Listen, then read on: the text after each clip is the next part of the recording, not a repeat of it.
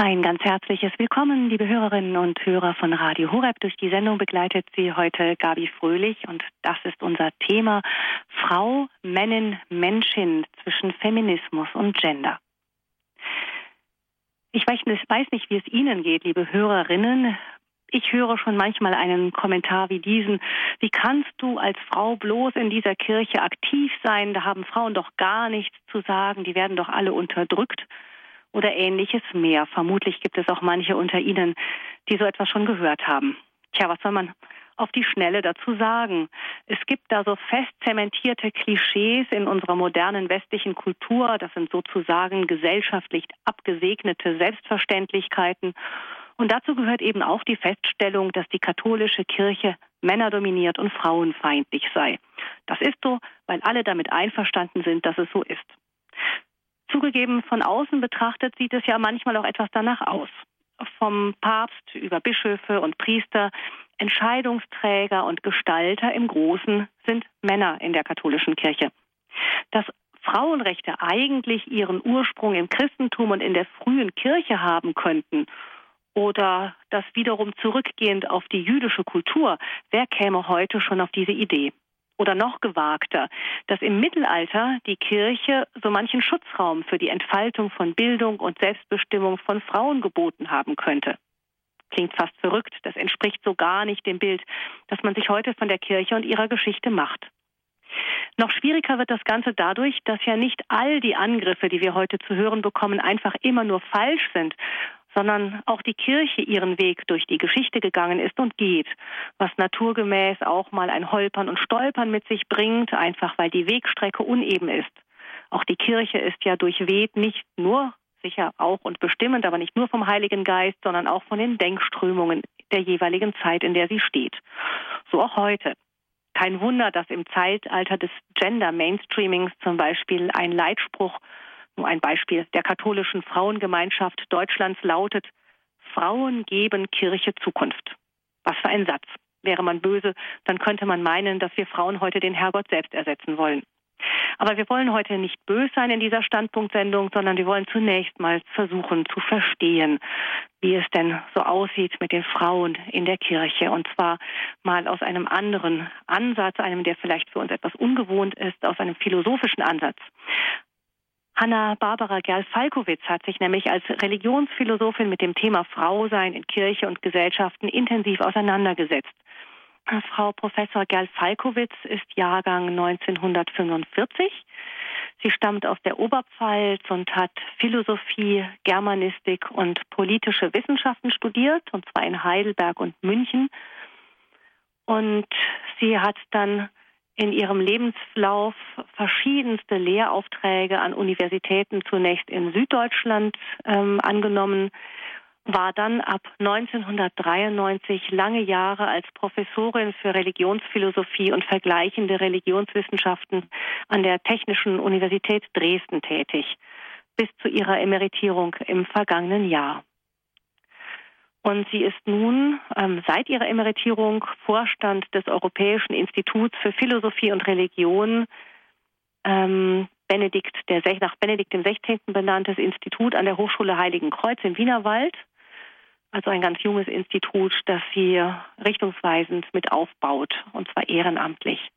Und in dieser Standpunktsendung fasst sie heute ihre wichtigsten Erkenntnisse und Thesen zusammen unter dem ähm, Thema, das fast ein wenig provokativ klingt, Frau, Männin, Menschin zwischen Feminismus und Gender.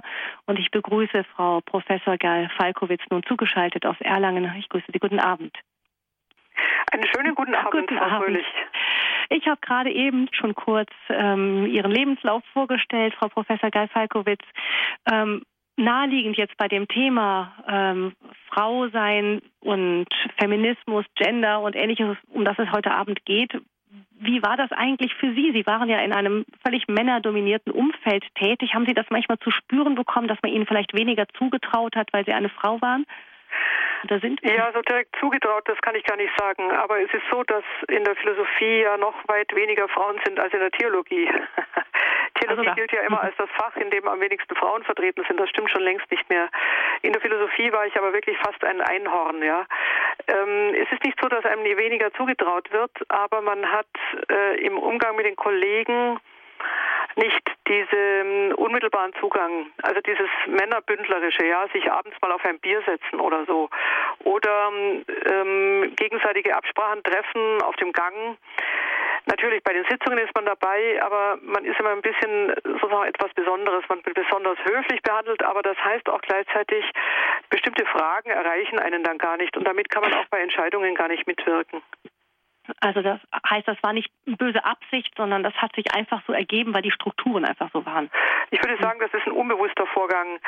Ähm, ich glaube auch nicht mal, dass es um Strukturen äh, geht, sondern Strukturen sind ja für alle gleich. Ich kann an allen Sitzungen teilnehmen, das ist überhaupt nicht das Thema, sondern die Frage ist der gegenseitige Umgang, also eigentlich die menschliche Art, aufeinander zuzugehen.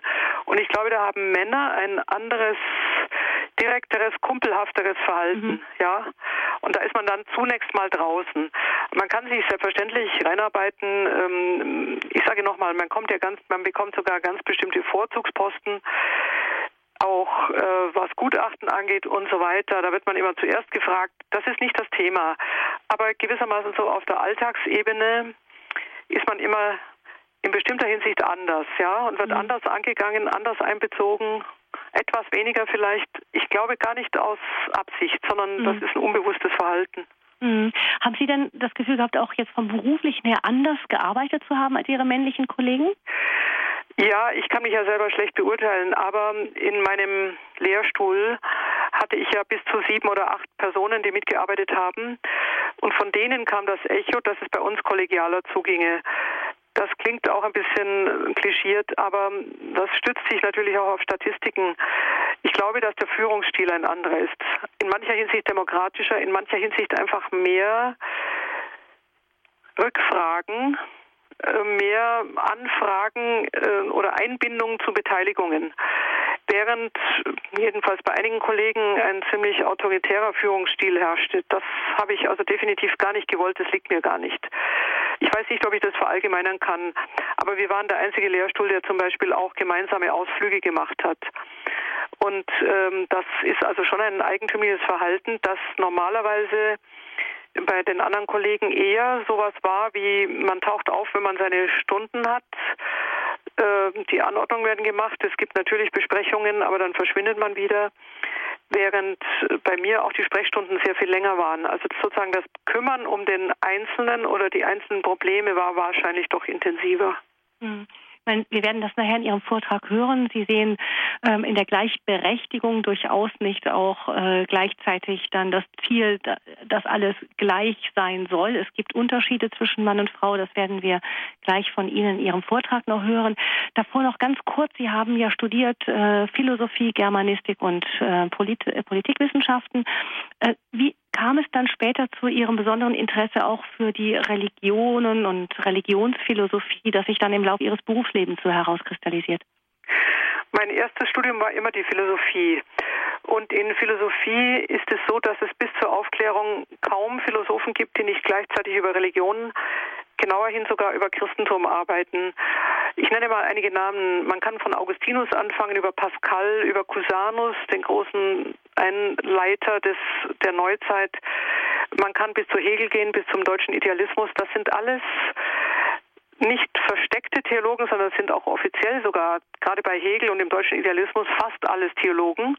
Und die versuchen gerade noch einmal vernünftig, also von einem Denkvorgang her, die Wahrheiten des Christentums einzubinden, aufzuhellen, philosophisch zu erörtern. Also das heute diskutierte Verhältnis zwischen Vernunft und Glaube ist eigentlich erst seit der Aufklärung brüchig geworden. Bis dahin gibt es eigentlich keine Philosophie, die nicht auch Religionsphilosophie ist. Man kann sogar sagen, wenn man Platon liest, Platon kann auch als Theologe gelesen werden, gar kein Thema. Natürlich ist er kein Christ. Aber die Frage nach Gott ist eine durchgängige Frage der klassischen Philosophie. Und wie ist das heute? Kann man heute Philosophie betreiben und diese Themen überhaupt nicht berühren? Ja, das kann man natürlich. Ähm, es gibt relativ, eine relative Spaltung in der Philosophie aber sie geht gar nicht nach Schulen, sondern sie geht nach Individuen. Ich kenne Kollegen, für die das Thema Gott äh, gar keine Rolle spielt, null, das ist ausgeschaltet, das soll auch gar nicht sein. Aber es gibt eine beträchtliche Reihe von Kollegen, auch in der Bestreitung der Gottesfrage oder auch in der kritischen Stellungnahme dazu, für die das Thema Gott ein sehr deutliches Thema ist. Und sehr viele übrigens auch, die es meine ich, sehr gut einbinden. Ich verweise mal auf einige Franzosen, mit denen ich mich auch sehr deutlich beschäftige, die gerade versuchen, zum Beispiel das Johannesevangelium philosophisch zu lesen. Das kann man machen, ist großartig. Oder auch grundsätzlich über das Eindringen in die Wahrheiten des Christentums, sie mit der Wahrheit der Philosophie zu konfrontieren. Und das ist sehr fruchtbar. Wie schätzen Sie da die heutige Zeit ein? Ist es so, dass es da jetzt wieder ein neueres, unbefangeneres Interesse gibt, nachdem man einige Zeit wirklich mehr auf Ablehnung ähm, gestimmt war? Oder ist es so, dass wir immer doch noch recht weit von diesen Themen Gottesfrage und so eher in der Wissenschaft entfernt sind? Ja, in der Wissenschaft, äh, sofern sie die Naturwissenschaft und Technikwissenschaft ist, spielt natürlich Gott überhaupt keine Rolle. Und wenn ich sage natürlich, ist das gar nicht so natürlich. Aber ähm, das hängt mit der Methode zusammen. Das kann wohl auch gar nicht anders sein. Das kann man auf sich beruhen lassen. Aber in der Philosophie gibt es eine Fülle von Aufbrüchen und zwar intensiver als seit den letzten 50 Jahren. Ich denke besonders an die Phänomenologie, also der Umgang mit Phänomenen, und da gibt es eine Reihe ganz außerordentlicher Ansätze, und zwar nicht nur von gläubigen Christen, die kommen auch von Juden, die kommen überhaupt von Menschen, die gewohnt sind, aus dem bloßen, simplen und naiven Blick auf das, was eben vor Augen liegt oder was es gibt, äh, weiterzudenken. Und äh, gerade auch äh, eigentlich sogar christentumskritische Denker sind trotzdem deutlich an der Gottesfrage und was mich sehr freut, es gibt auch gerade aus dem außerkatholischen Raum eine Reihe von Stimmen, auch jüdische Stimmen, die an ganz gut vergessene oder begrabene oder nicht thematisierte Glaubensfragen wieder heranführen. Und das erstaunt eigentlich nicht, wenn man in dem Geschäft ist. Denn ich glaube, dass das Christentum eine Schatztruhe ist, die wie in jeder Generation immer nur ganz bestimmte Dinge öffnet, aber dann kommen eben Anfragen von außen und siehe da, plötzlich werden versteckte oder nicht behandelte Themen brandaktuell. Ich denke zum Beispiel an das Thema Schuld. Schuld und Vergebung ist ein ganz enormes Thema und zwar auch außerhalb gerade der äh, ausdrücklich christlichen Philosophen. Sie werden jetzt in, aus dieser Schatztruhe auch einiges herausholen in Ihrem Vortrag, Frau Professor Gell-Falkowitz. Das Thema ist Frau, Männin, Menschin zwischen Feminismus und Gender. Wir hören jetzt Ihren Ausführungen zu und können dann anschließend mit Ihnen darüber ins Gespräch kommen. Aber wir hören nun erstmal Ihre Ausführungen zu dem Thema, was hat uns das Christentum auch über ähm, das Frausein gesagt, wie ist das Selbstverständnis, hat sich das Selbstverständnis der Frauen auch in unserer westlichen Kultur durch Judentum und Christentum geprägt entwickelt. Wir hören jetzt zu und dann anschließend freuen wir uns auf das Gespräch mit Ihnen. Ja, und ich freue mich über alle, die zuhören und wünsche hier nochmal guten Abend. Ich gebe gleich meine These, dann kann man wahrscheinlich besser folgen. Äh, die These hat zwei Seiten. Das eine heißt, wir kommen aus einer langen oder längeren Geschichte, in der so etwas wie Feminismus in vielerlei Gestalten nach der Frage geforscht hat, weshalb in den uns bekannten Kulturen und in der Regel auch Religionen die Frau in der, in der Regel eigentlich die zweite Rolle gespielt hat oder von uns aus gesehen die zweite Rolle gespielt hat. Und der zweite Teil der These heißt, dass das Christentum genau diese Frage aufgebrochen hat. Das heißt, zu einer Gleichrangigkeit von Frau und Mann geführt hat. Auch das ist ein gut vergessener Schatz und deswegen möchte ich den heute herausholen. Ich mache einige Schritte und wir werden dazwischen auch Musik hören, damit man die einzelnen Abschnitte gut verstehen kann. Ich beginne einmal mit dem Blick auf diese reiche und vielgesichtige Frauengeschichte, nochmal zunächst außerhalb des Christentums, sogar noch außerhalb des Judentums, das heißt außerhalb dessen, was wir biblisch kennen. Es ist nämlich hier etwas zu beachten. Der Augenblick, wenn wir nur von der Frage des 20. Jahrhunderts nach Freiheit und Gleichheit ausgehen, dann können wir in der Regel 5000 oder 10.000 Jahre Geschichte abhaken, denn beide Themen gibt es so nicht. Die gibt es weder in den Texten, die gibt es nicht in den Abbildungen, die gibt es auch nicht im Lebensalltag von Frauen wie Männern. Im Gegenteil, das sind alles Forderungen, die wir im Grunde genommen seit etwa 100 Jahren vertieft erheben. Und es ist schon von Anfang an ein großer Fehler, wenn man das alles über diesen Kamm schert.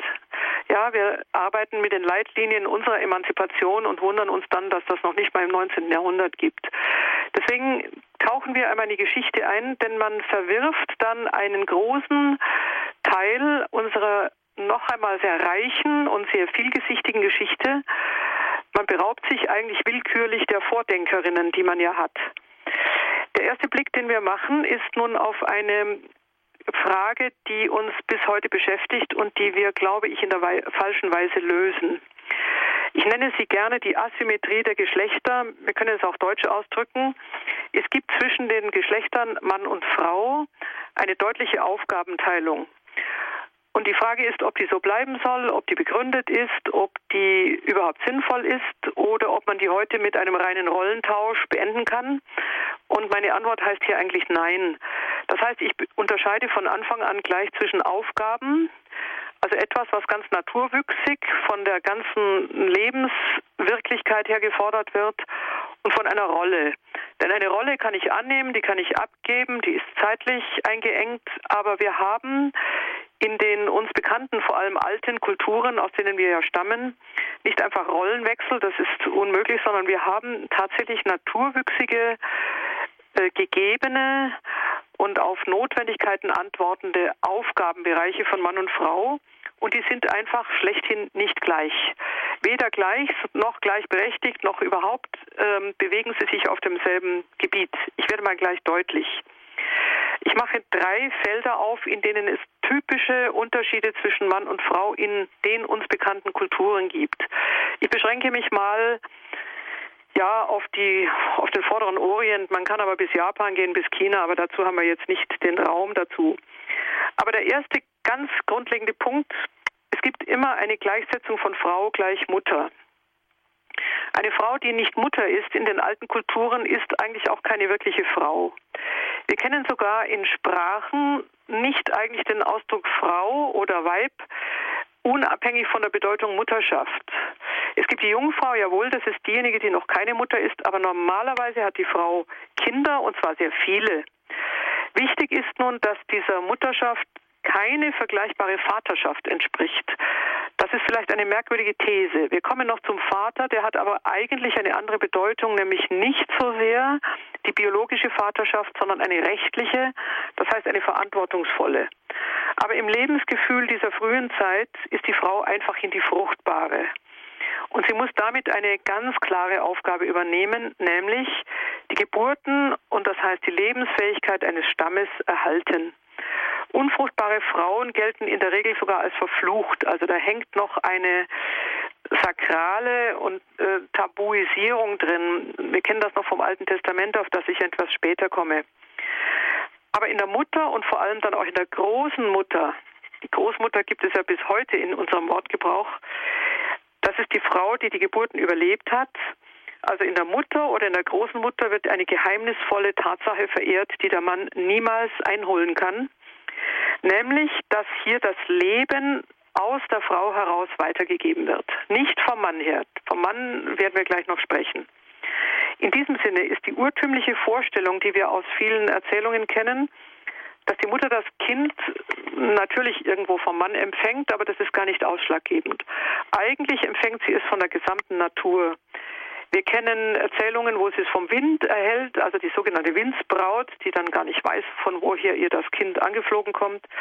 Durch, den Was, durch das Wasser, durch den Mond. Der Mond gilt auch als eine solche befruchtende, ein befruchtendes Element. Oder sie isst eine Beere, die Beere rutscht hinunter und schwillt und schwillt und dann hat sie plötzlich ein Kind oder sie isst einen Fisch. Auch solche Erzählungen gibt es. Man sieht also, dass die Frau gar nicht von einem bestimmten Mann her empfängt, das auch, aber das ist eher gleichgültig. Nein, die Frau steht hier für die ganze Natur und zwar für die ganze Autonomie, also Selbstmächtigkeit der Natur Es sind die Mütter, die diese Geburten auch am Laufen erhalten müssen. Das heißt, es gibt kein größeres Unglück, als wenn die Mütter nicht mehr gebären. Und daher gibt es in diesem Feld, in diesem Netz von Leben und Tod, vielfache religiöse Rituale. Hier haben wir die frühe Zeit, in der die Frau als Priesterin oder als Beschwörerin, als Bannerin von Dämonen, als Ausschaltung für die widerwärtigen oder widersetzlichen Kräfte arbeitet. Sie ist die Heilerin, die Zauberin, die Richterin, die Weissagende. Sie ist die Flucherin, sie muss auch töten. Jetzt kommt die ganz dunkle Seite der Mutterschaft. Es gibt viele Kulturen, in denen Frauen, übrigens bis ins 20. Jahrhundert, Beispiele muss ich mir hier versagen, bis ins 20. Jahrhundert die erste Geburt töten, damit die nächsten zehn Kinder kommen können. Das heißt, man empfängt nicht nur einfach, man muss natürlich auch zurückzahlen. Und in dem Sinne wird mit solchen Riten die mütterlich-göttliche Fruchtbarkeit auf die Erde, man muss sagen, herabgezwungen. In dieser Zeit wurzeln auch die vielen Göttinnen, die so sexuell besetzt sind. Also die großen Fruchtbarkeitsgöttinnen, äh, die dann jahreszeitlich ähm, wieder die Geburt initiieren. Ich gebe ein einziges Beispiel, in dem auch die dunkle Seite, also Leben und Tod zum Vorschein kommt. In Indien wird bis zum heutigen Tage die große schwarze Göttin Kali verehrt. Äh, sie hat einen Schmuck aus Leichenschädeln. Das ist ganz unheimlich, wenn man das mal aus der Nähe betrachtet und sie tanzt auf ihrem von ihr getöteten Mann, der sie gerade befruchtet hat. Das heißt, sie ist die völlig souveräne Göttin. Sie braucht dann auch keine männliche Begleitung mehr, sondern dann gebiert sie wieder die Kinder. Die Fruchtbarkeit setzt ein. Aber um immer fruchtbar zu werden, muss sie dann auch wieder töten. Also wir haben hier einen unheimlichen Aspekt. Ich möchte gleich vorwegnehmen, alle diese Dinge werden dann im biblischen Denken benutzt, sie werden gereinigt und sie werden dann auch eine Stufe oder sogar eine ganze Dimension höher geführt. Aber behalten wir das mal, Mutterschaft und Vaterschaft sind nicht austauschbar, sondern die Mutter ist ganz, ganz ausdrücklich äh, von Leib, aber von ihrer Seele auch, von ihrer äh, von dem, was sie an Abwehr des Bösen, des Schrecklichen kann, auf das Kind hin bezogen. Ein zweiter Punkt, der die Frau vom Mann unterscheidet, ihre Art, wie sie die Erotik lebt, das ist ganz außerordentlich äh, interessant. Wir haben hier die ganz großen Mythen. Dort ist die Frau immer das Rätsel des Mannes und der Mann löst das Rätsel der Frau. Und das kann nicht ausgetauscht werden. Alle diese Aufgaben sind überhaupt nicht im Sinne von Rolle zu sehen. Also der eine könnte vielleicht auch auf die andere Seite gehen. Nein, die Frau ist hier immer diejenige, die wissen will oder vom Mann wissen will, wer sie ist. Sie fragt nach ihrem Namen. Gibt diese ganz großen Erzählungen, auch in China. Vielleicht kennen einige diese Erzählung von Turandot, die den Prinzen Kalif fragt, wie sie heißt. Das Erstaunliche ist, dass der Mann den Namen im Eingangs nicht kennt. Der Name heißt ja das Wesen. Das heißt, die Frau ist das Geheimnis, die Frau ist das Entzogene, aber er bekommt sie auch nicht, wenn er diesen Namen nicht errät. Und das äh, ganz Verblüffende in den Erzählungen ist, dass der Mann immer eine kleine List braucht. Es ist also die Frau, die ihn herausfordert und im Grunde braucht er eine Hilfe von außen. Er ganz allein schafft er es nicht, um dieses Rätsel zu bestehen. Das Rätsel kann auch so heißen, dass er schneller läuft, weiter wirft, höher springt als sie. Das ist zum Beispiel in der Siegfried-Erzählung so. Und da hilft ihm der Wind, da hilft ihm der Adler, da helfen ihm auch die Tiere, dass er das leistet. Und das bedeutet aber, dass die Frau nur von einem Stärkeren als sie selber ist bezwungen werden will. Und da kommt natürlich jetzt auch eine Qualität des Männlichen durch. Also die Frau ist eine ausdrückliche Herausforderung für den Mann, aber er braucht immer eine kleine List, damit er ihr auch gewachsen ist. Und wenn man das im Blick auf heutige Probleme auch formuliert. Es ist niemals so, dass die Frau um den Mann wirbt. Also nicht das, was wir heute so als Selbstangebot, äh, sozusagen Sexangebot von Frauen kennen, sondern es ist die Frau, die zwar lockt, aber sich gleichzeitig zurückzieht. Und es ist immer die Frau, die die Bedingungen stellt, unter denen sie zu haben ist. Und diese Bedingungen sind hoch und nicht niedrig. Hier könnte man lang weiterdenken, das lasse ich auf sich beruhen. Auch im Bereich dieser Erotik wird das Christentum einen neuen Gedanken einziehen. Äh, den behalte ich mir vor, das kommt dann gleich. Und der letzte Punkt, was ist dann der Vater? Der Vater ist in den alten Kulturen äh, völlig unterschieden von der Frau. Es geht nicht um die biologische Vaterschaft, sondern der Vater ist der Träger des Rechts. In den Vaterkulturen ähm, ganz noch außerhalb des Judentums, gibt es die ersten schriftlichen Rechtssatzungen immer für den Mann formuliert. Auch Mose formuliert übrigens die zehn Gebote noch auf den Israeliten. Äh, zum Beispiel im neunten Gebot, du sollst nicht begehren deines nächsten Frau. Wir sehen also in der Rechtssatzung werden Besitze, wird der Besitz geordnet. Er ist dann auch der Besitzer der Frauen, der Kinder, der Sklaven, des Viehs und so weiter. Die Rechtssatzung dient also der Konfliktlösung unter Männern und dazu gehört dann auch in einer etwas späteren Zeit, dass der Vater die Familie vor den Göttern oder vor Gott vertreten muss. Das tut nicht die Mutter, die Mutter tut das nach innen ins Haus, aber der Vater offiziell nach außen in den Tempeln. Äh, man weiß sicher, dass in der Synagoge heute noch die Männer den Gottesdienst halten. Und letztlich, jetzt kommen wir noch zur Philosophie, ist der Vater, also der, nicht der biologische, sondern das Haupt der Sippe, der Träger des Wissens, der Wissenschaft. Die Vaterschaft äh, nimmt also den Mann als denjenigen, der Welt erkundet, Welt erforscht, Welt auch technisch zu beherrschen lernt. In diesem Sinne steht der Vater auch für den Bereich des Denkens. Und nochmal zurück zum Recht. Im römischen Recht hat der Vater das Kind adoptiert. Er hat also nicht gesagt, es ist mein leibliches Kind, sondern er hatte gesagt, ich übernehme die rechtliche Verantwortung. Damit haben wir auch zwei völlig getrennte Bereiche. Mutterschaft immer leiblich, immer seelisch, immer im Sinne der, der Hut, der Abwehr des Bösen für das Kind, der Vater aber für die Ernährung, für den Rechtsschutz, für die Sicherheit, für die Verantwortung. In diesem Punkt leite ich jetzt über. Alle diese Modelle sind, beschreiben Aufgabenbereiche. Und jetzt kommt es darauf an, und damit springen wir nach der Pause in das biblische Geschehen, zu sagen, wo greift hier nun die Offenbarung ein und wie sichert sie nun, dass die beiden gewissermaßen nur aus ihrer asymmetrischen Haltung nun auch in eine gleichrangige äh, Zuordnung kommen. Und das hören wir uns jetzt nach der Pause an und ich freue mich auf das kleine Klavierstück, das unser Mitarbeiter ausgesucht hat.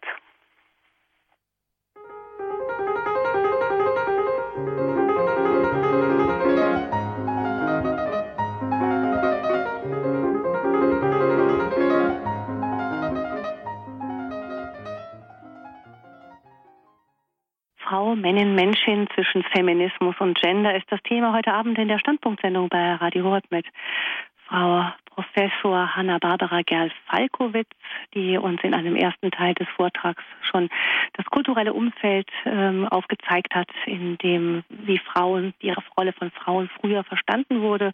Und nun geht es weiter mit Judentum, Christentum. Wir haben zwei große Spannungen kennengelernt, die zwischen Mann und Frau herrschen. Das heißt, auf der einen Seite geht es immer um die Weitergabe des Lebens, das muss die Frau besorgen. Das ist die eine große Spannung. Der Mann hat dafür eben Verantwortung und große ein Bereitstellen natürlich von Nahrung, von Haus, von Heimat, von allem Möglichen, nicht wahr? Aber zwei ganz getrennte Bereiche. Aber die zweite große Spannung ist nun diejenige, die auch in der Liebe herrscht. Das heißt, die Frau ist diejenige, diejenige die sich ähm, die Trägerin der Schönheit Schönheit und des Eros.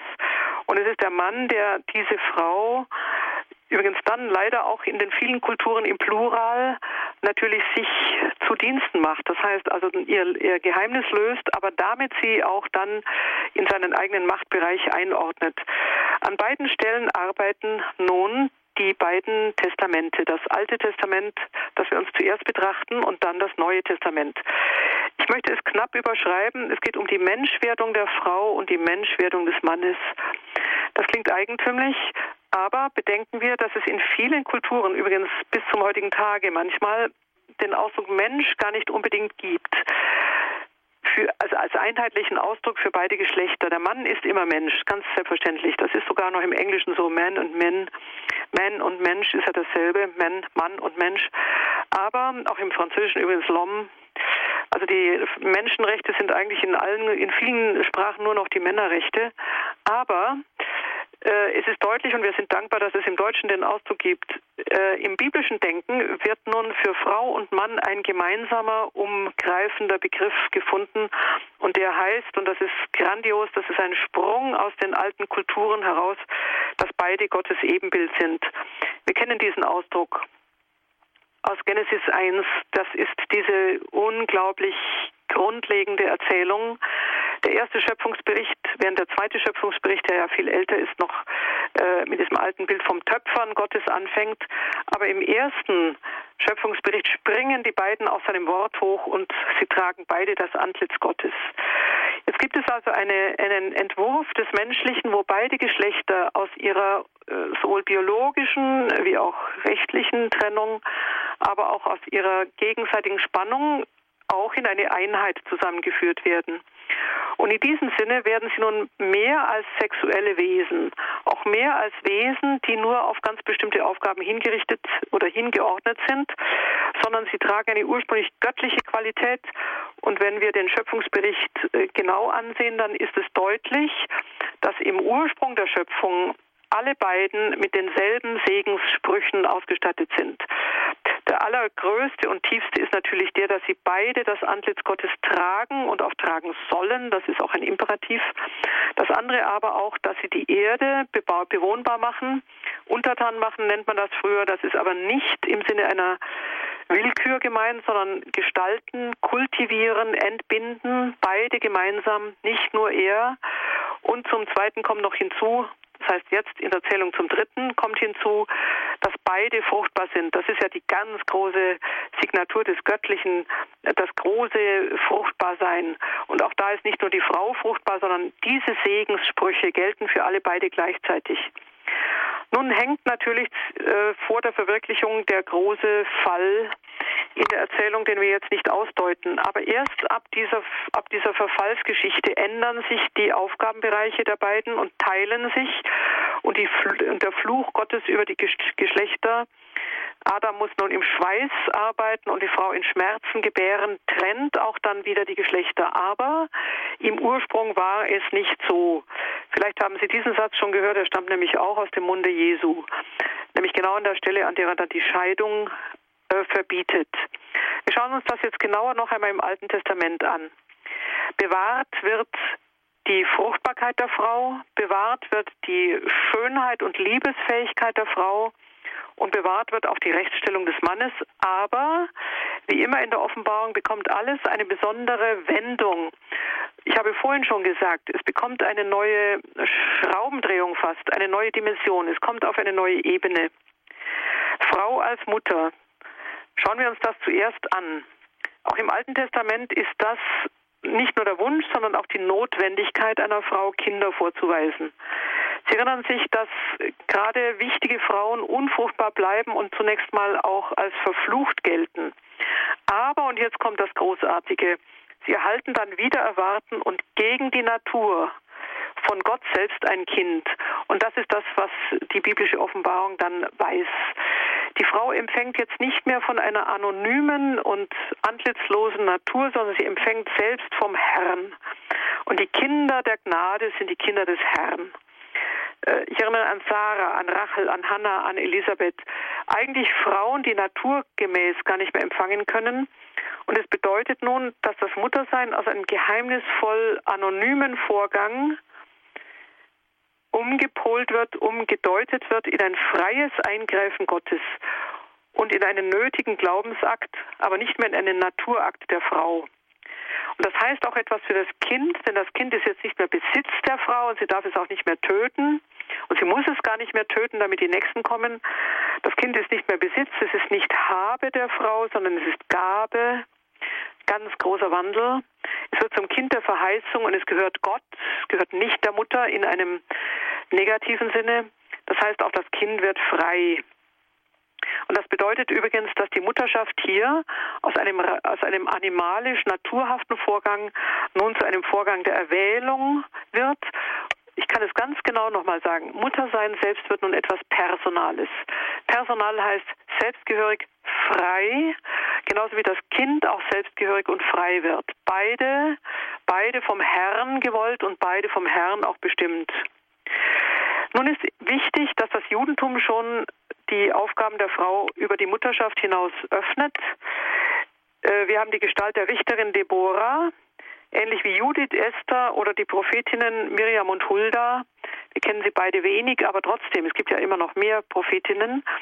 Aber beide oder diese Gestalten treten auf in einer Zeit, in der die männliche Führung Israels aussetzt. Und Gott wählt sich dann diese Frauen, es ist jetzt gleichgültig, ob die historisch sind oder ob sie verdichtete Erfahrungen ausdrücken, aber Frauen, die nun mit Stolz, List und sogar unter Todesgefahr das Überleben des Stammes sichern. Die Richterin hat ja nun ausdrücklich auch Rechtsaufgaben. Und so heißt es nun auch, dass die Frau im Judentum dem Geist zugeordnet wird. Es gibt Richterinnen, politische Führerinnen, Prophetinnen. Es gibt Mütter der Verheißung, in deren Linie der Messias erwartet wird. Also die natürliche Fruchtbarkeit wird nun auch dem Göttlichen unter, untergeordnet.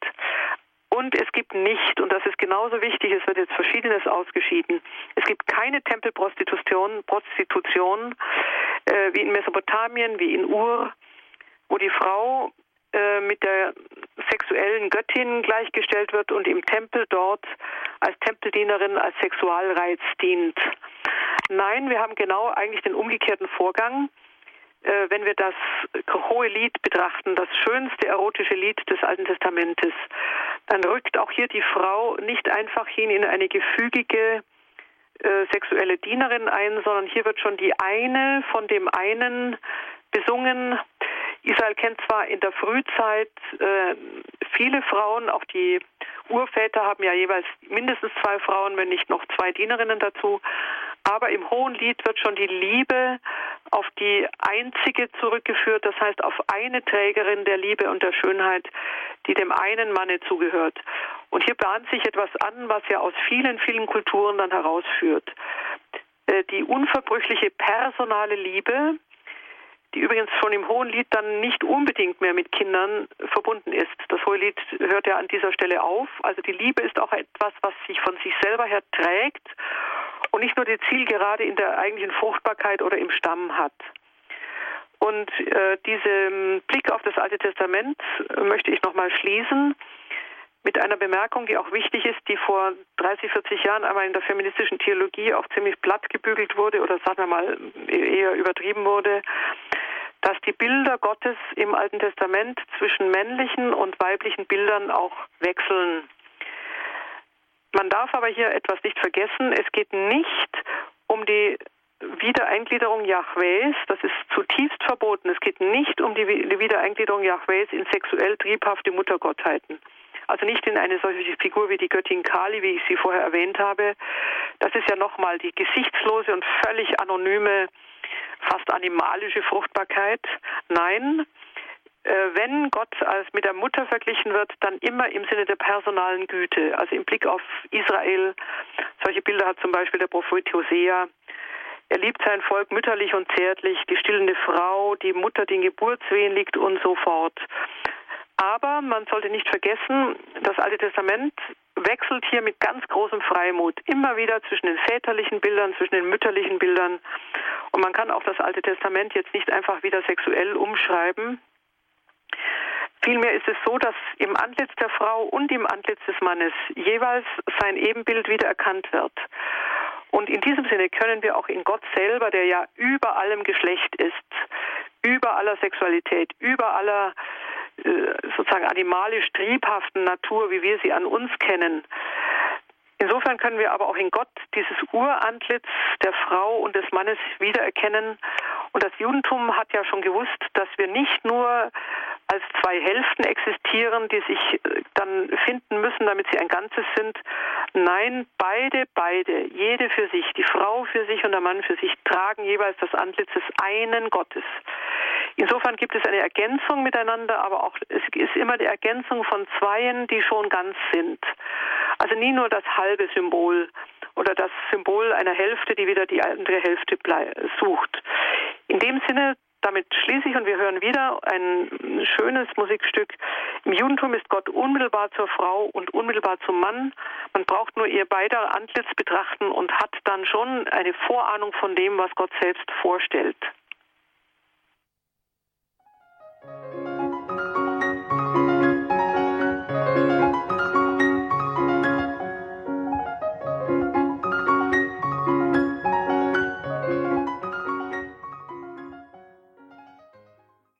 Sie hören Radio Horeb, die Standpunktsendung zum Thema Frau, Männin, Menschin zwischen Feminismus und Gender mit Frau Professor Hanna Barbara Gerl-Falkowitz. Und wir hören nun den dritten Teil Ihres Vortrages.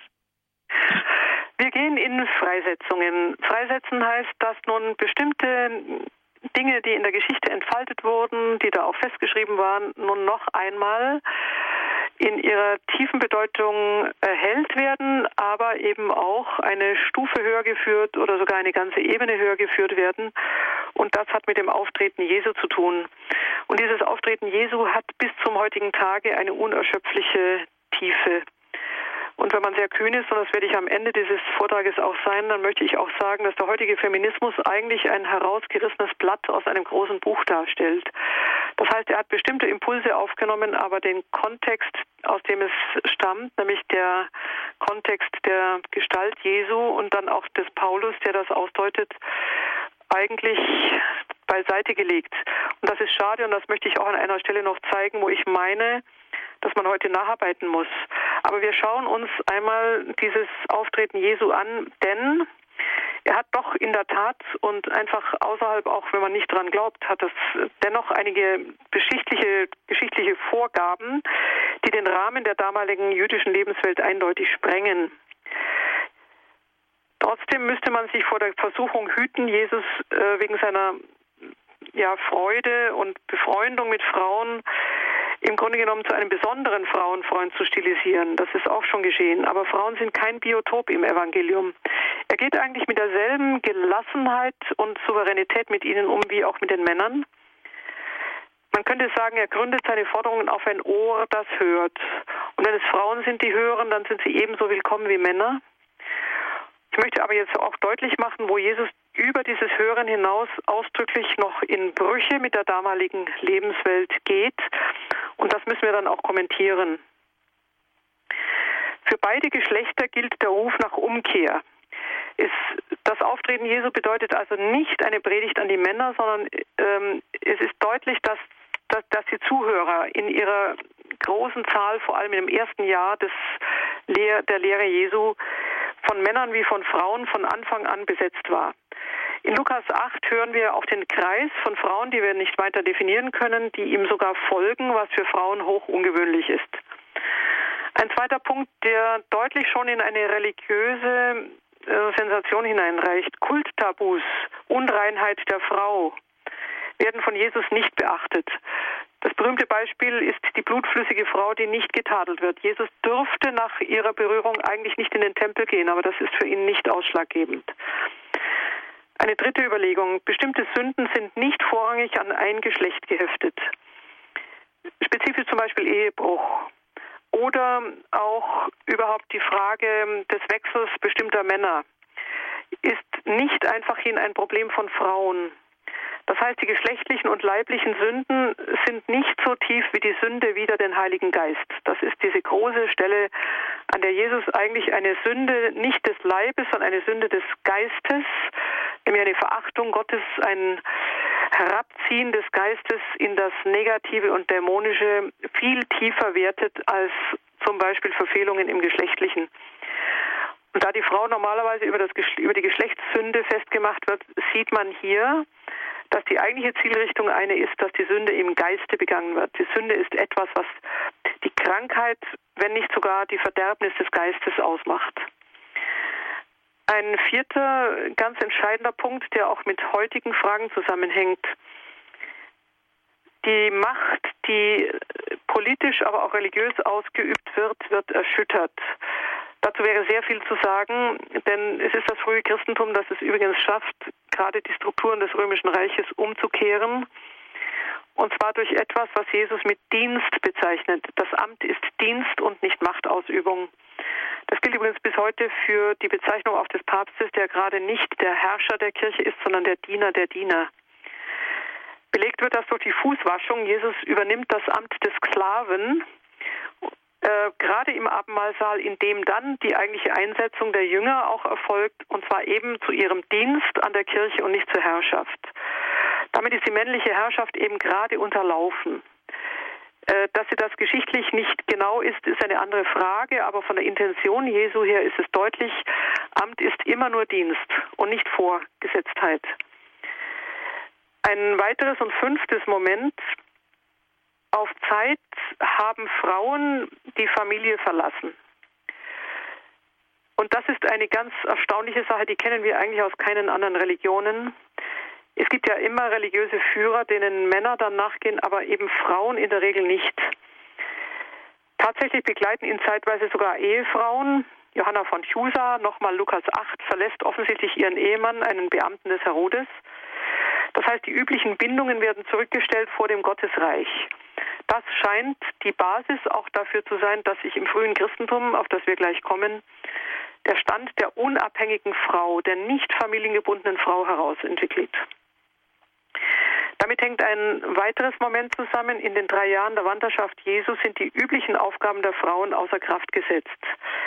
Nicht der Haushalt, nicht die Kinder, nicht die Sippe sind der Vordergrund der Aufgabe, sondern eigentlich der Dienst am Reich, so wurde es gerade genannt, aber auch der, der, der Verzicht auf Besitz. Wenn wir daran denken, was ich im ersten Teil entfaltet habe, wie intensiv die Frau und notwendig auch und naturwüchsig die Frau ähm, an, die, an das Hüten des äh, Feuers, so heißt das bei den Römern, an die, ähm, an die Fülle der Geburten, an die Hut der Kinder gebunden ist, dann ist das ein erstaunliches Moment. Also die Nonchalance Jesu an diesem Punkt kann nicht genug unterstrichen werden. Er hat ja dieselbe Nonchalance auch dem unverheirateten Mann gegenüber. Das ist also ein Novum des Christentums, eine Neuheit, die wir kaum aus anderen Religionen kennen.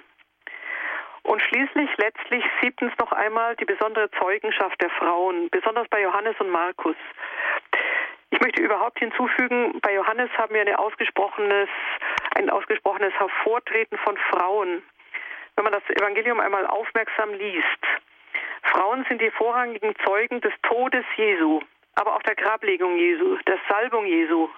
Die kommt dann zwar nicht zustande, aber damit verbunden ist dann das, das Bezeugen des Auferstandenen. Natürlich kommt hier Maria von Magdala in die erste Stelle. Die Urapostolin heißt sie, die Urzeugin, die Apostola Apostolorum heißt sie dann auch sogar im Brevier. Aber Martha von Bethanien verdankt sich das erste Credo an den Messias noch bevor Petrus es aussprach, Johannes 11. Aber auch das unerhört kostbare Gespräch Jesu mit der Frau am Jakobsbrunnen, Johannes 4. Und ich möchte noch hinweisen auf die Zeichnung der Mutter Jesu. Übrigens auch eine unerschöpfliche Zeichnung, äh, so sparsam jetzt hier auch ausgeführt ist. Aber es ist Maria, die bei der Hochzeit von Kana die öffentliche Sendung Jesu einleitet. Und in dem Sinne ist nun tatsächlich im ganzen Auftreten Jesu mit den Frauen etwas gezeichnet, was aus den bisherigen Aufgaben oder auch den, ich nenne das nochmal die naturwüchsigen Aufgaben der Frau völlig hinausführt, nämlich in eine Arbeit für das Reich. Arbeit klingt jetzt nach äh, etwas abgestandener alltäglicher Sache. Arbeit heißt hier, sich völlig zur Verfügung zu stellen, völlig zur Verfügung zu stellen.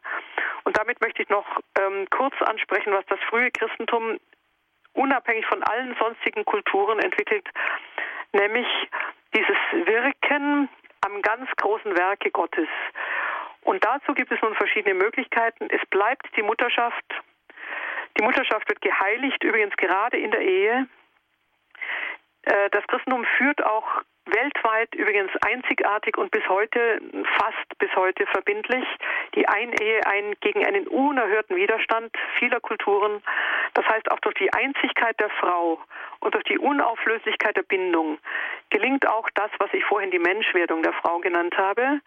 Und zwar ist die Ehe dann eben auch nicht nur ein weltlich Ding, das ist ein völlig missverständlicher Ausdruck, äh, den Luther leider geprägt hat, sondern die Ehe ist in der Tat nun ein Sakrament, das heißt die Anwesenheit Gottes im Bund dieser zwei und durch die Worte Jesu noch einmal ausdrücklich bestätigt. Also die Gleichrangigkeit von Frau und Mann und dann auch der Segen, der auf der Fruchtbarkeit der Frau ruht. Ich habe das schon gesagt, die, die Mutter wird eine Person, das Kind wird eine Person und dient auch nicht mehr dem siebten Zweck. Die Unfruchtbarkeit der Frau ist kein Grund mehr, die Ehe zu trennen. Das gilt schon gar nicht mehr. Die Frau selbst wie der Mann sind Personen, die sich aneinander binden.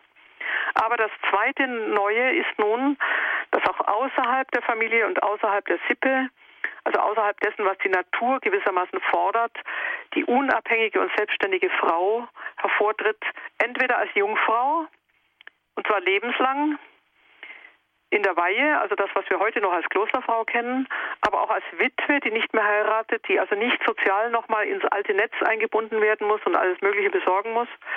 Der Stand der unabhängigen, geistbegabten Frau tritt nun hervor.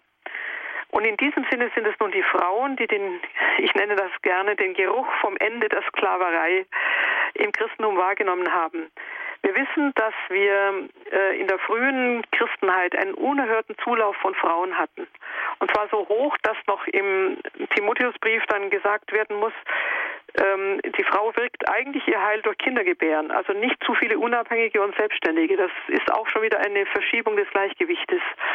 Aber in dem Sinne können wir entnehmen, dass wir die Frau nun befreit sehen und dass sie diese Freiheit un, unerhört schnell wahrgenommen hat.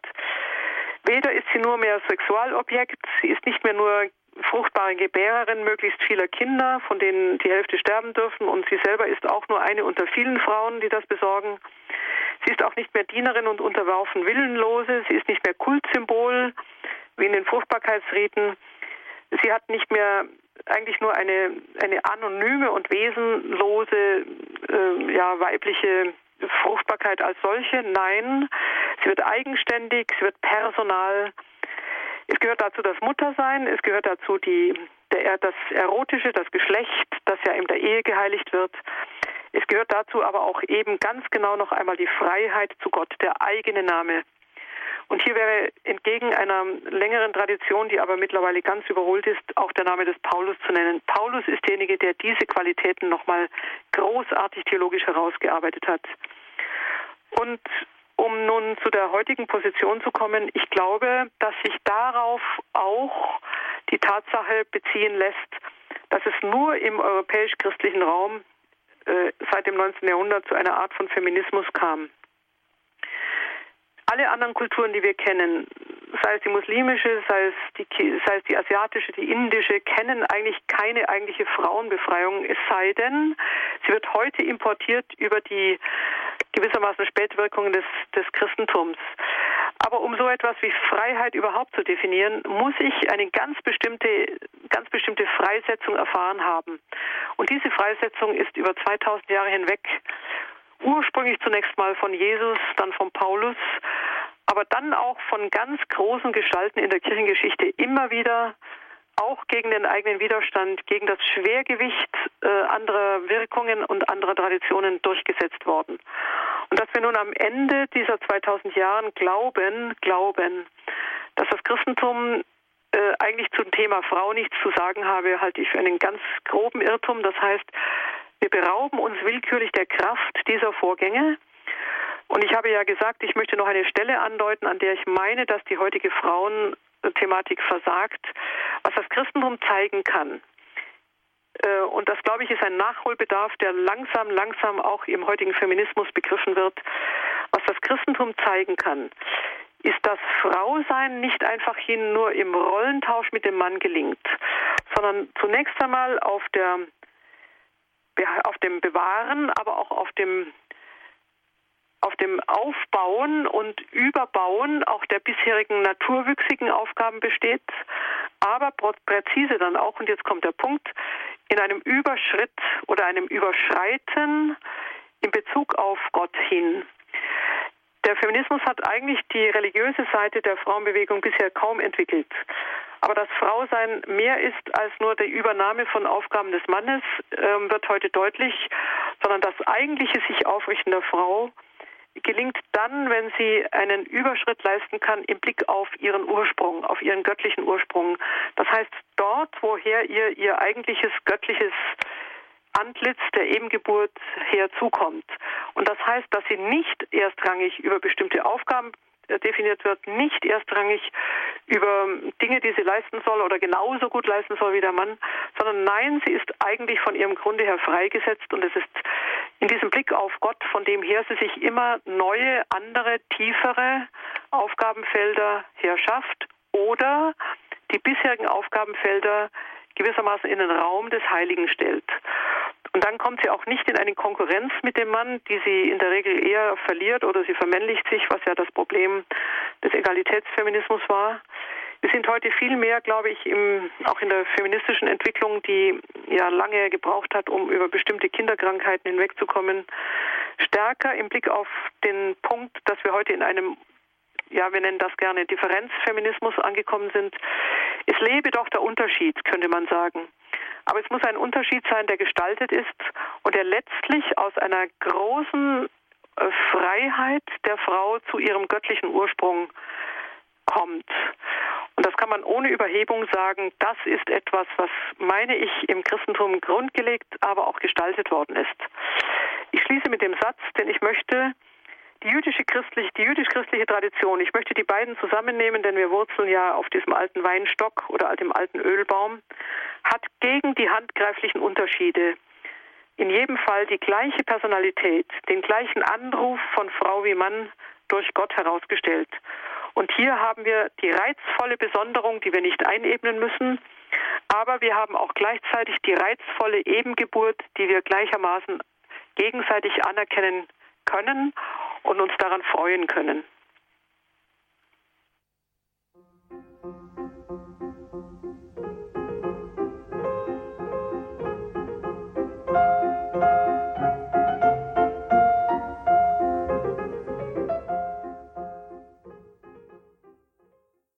Horeb hörten Sie, liebe Hörerinnen und Hörer, den Vortrag von Frau Professor Hanna-Barbara Gerl-Falkowitz zum Thema Frau, Männin, Menschin zwischen Feminismus und Gender. Frau Professor Gerl-Falkowitz, ich danke Ihnen ganz herzlich für Ihre Ausführungen. Sie, liebe Hörerinnen und Hörer, können nun gerne in dieser Sendung anrufen und auch Ihre Fragen stellen, direkt mit Frau Professor Gerl-Falkowitz sprechen oder auch Ihre Gedanken zu dem Thema. Wir haben im Moment nur eine Telefonleitung frei, deshalb möchte ich Sie bitten, sich relativ kurz zu fassen und ähm, dann erst anzurufen, wenn der vorhergehende Hörer wieder aufgelegt hat, weil ansonsten ein Besetzzeichen kommen wird, also Sie nicht durchkommen können. Also Sie müssten nacheinander anrufen. Frau Professor Gerl-Falkowitz, ähm, nochmal Dankeschön für Ihre Gedanken. Ich hätte Fragen zu zwei Themen, die Sie so angesprochen haben. Einfach die Rolle der Frau in der Kirche. Das ist sicher ein Thema, das ähm, hochaktuell und immer wieder brisant ist. Und das andere Thema ist die Rolle der Frau in der Gesellschaft, wie sie von der Gesellschaft eingefordert wird. Das eine hängt mit dem anderen auch ein bisschen zusammen. Also die Forderungen der Frauenbewegung außerhalb der Kirche ähneln oft denjenigen innerhalb der Kirche. Aber ich möchte doch gerne nochmal herausstreichen, ähm, von Ihnen hören, es klang für mich so an der Frauenbewegung oder an den Forderungen der Frauenbewegung war so manches auch ganz richtig, ganz recht. Ähm, anderes gibt es aber, da wird es schief. Könnten Sie da vielleicht nochmal unterscheiden, was ist so richtig an den Forderungen, die gestellt wurden in den vergangenen Jahrhunderten und die heute eigentlich äh, in unserer Gesellschaft zumindest als undiskutiert gelten? Also richtig finde ich im 19. Jahrhundert die Forderung nach gleicher Bezahlung bei gleicher Arbeit, nach Rechtsgleichheit und nach Chancengleichheit. Das waren ja die grundsätzlichen Forderungen. Die erste übrigens voraus, aber die zweiten kamen dann später. Das heißt, es ist selbstverständlich ähm, ein, ein wichtiger Durchbruch, und zwar vor allem dann in der Industrialisierungszeit, äh, dass Frauen, sofern sie äh, außer Haus in einer Beschäftigung sind, nicht nachgestuft werden. Im Haus selber gab es ja keine Bezahlung. Also das heißt, solange eben die klassische Arbeitsteilung Frau-Mann im häuslichen Bereich oder in der häuslichen Werkstatt war, äh, war ja das Thema Bezahlung nicht da, sondern äh, wir haben da ja den Mann als den Ernährer etc. Aber der Augenblick, wo die Industriegesellschaft beginnt, äh, gab es tatsächlich krasse Probleme. Das begann in England und insofern ist diese Gleichheitsforderung zunächst mal rein materiell bedingt und vollständig in Ordnung.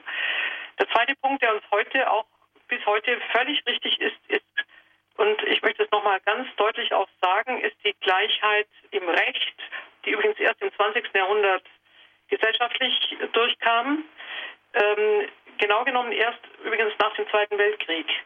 Dazu gehört auch Wahlrecht, und zwar aktiv und passiv.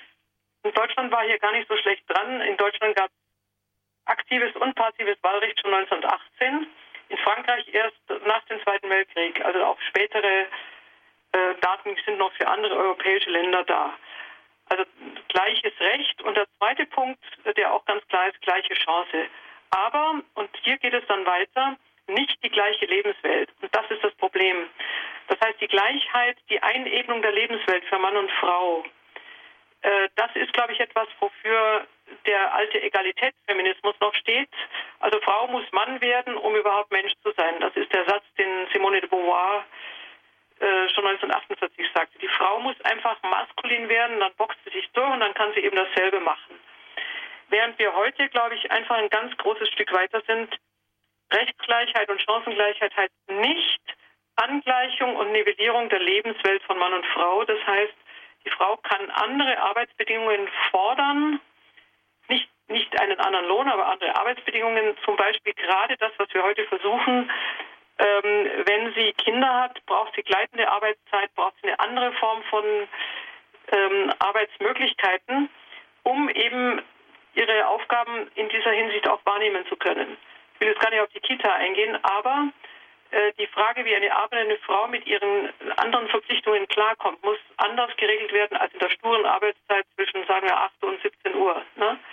Und in dem Sinne sind wir heute bei einer differenten Problematik.